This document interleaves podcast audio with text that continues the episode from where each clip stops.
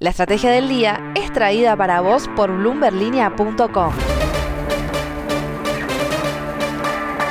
Muy buenos días, soy Francisco Aldaya, editor de BloombergLinea.com en Argentina y hoy, antes de contarte las tres noticias más importantes del día, te voy a pedir el favor de que le des clic al botón para seguir este podcast. Ahora sí, vamos con las tres noticias para que arranques tu día y como todos los viernes, Carlos Rodríguez nos trae desde Colombia lo último del mundo cripto. Pero veamos antes cómo van a abrir los mercados este viernes. La bolsa porteña cayó 3,3% ayer en línea con el desplome mundial. Las acciones argentinas en Wall Street también cayeron fuerte, con rojos de hasta 11% en el caso de Mercado Libre el dólar blue subió medio peso a 201,50 y el dólar bolsa quedó en 206 pesos. Lo que tenés que saber. 1.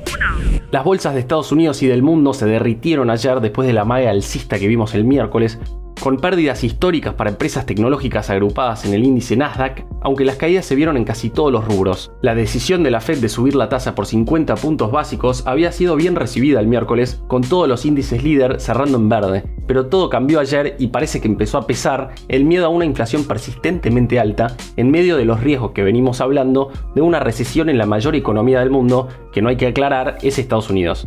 Las pérdidas del Nasdaq fueron de hasta 6% en un momento del día, algo que yo personalmente no recuerdo haber visto en años. Todas las principales criptomonedas también cayeron fuertemente en un escenario de, como venimos diciendo día a día, altísima volatilidad. Cada vez son más los indicios, sin embargo, de que podríamos estar ya entrando en un mercado bajista. El tiempo dirá.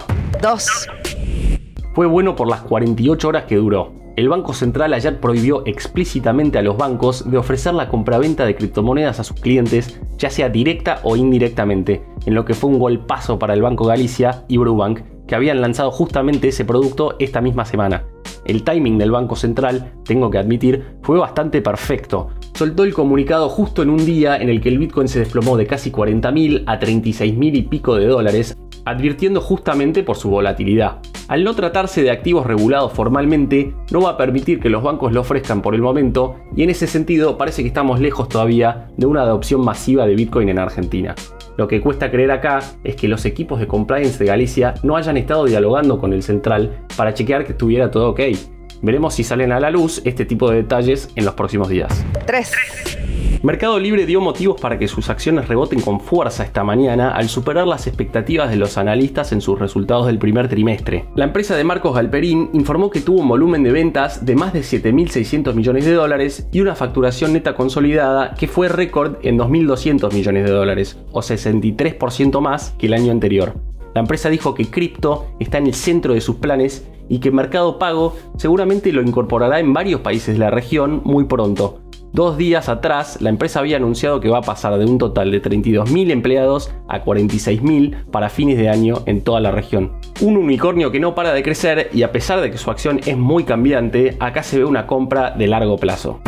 Mundo Cripto.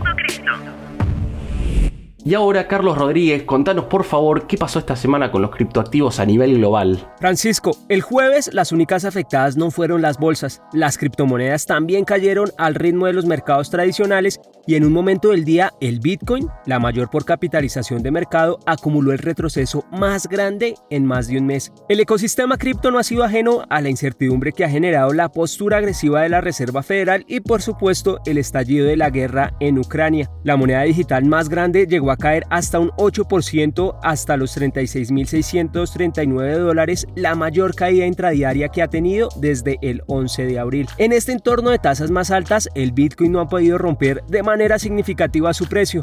El activo digital se ha cotizado sobre los 40 mil dólares en lo que va de 2022. Pero el precio no es lo único que deja noticias en el mundo cripto.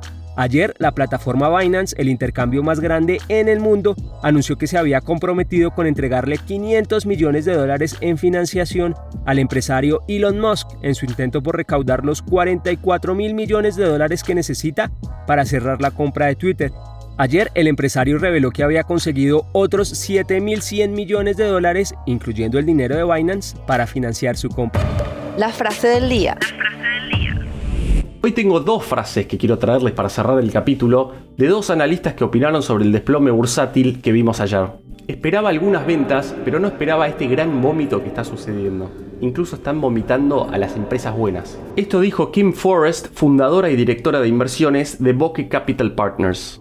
Y esto dijo Win Tin, jefe global de estrategia cambiaria de Brown Brothers Harriman. No se equivoquen, la Fed se encuentra en las primeras etapas de lo que creemos que será un ciclo de ajuste muy agresivo. Los mercados se hacen cada vez más difíciles de interpretar, incluso para los que se dedican profesionalmente a hacerlo. Esto fue un nuevo capítulo de la Estrategia del Día Argentina. Yo soy Francisco Aldaya, editor de Bloomberg Línea, y me podés seguir en Twitter en arroba franaldaya. No se olviden de darle clic al botón para seguir a este podcast y también suscríbanse a Línea de Partida, Línea de Llegada y Línea de Cambio, los tres newsletters diarios que ofrece Bloomberg Línea. Espero que tengas una gran jornada productiva. Esto fue La Estrategia del Día Argentina, escrito y narrado por Francisco Aldaya. Producido por Arturo Luna y Daniel Hernández. Que tengas un día muy productivo.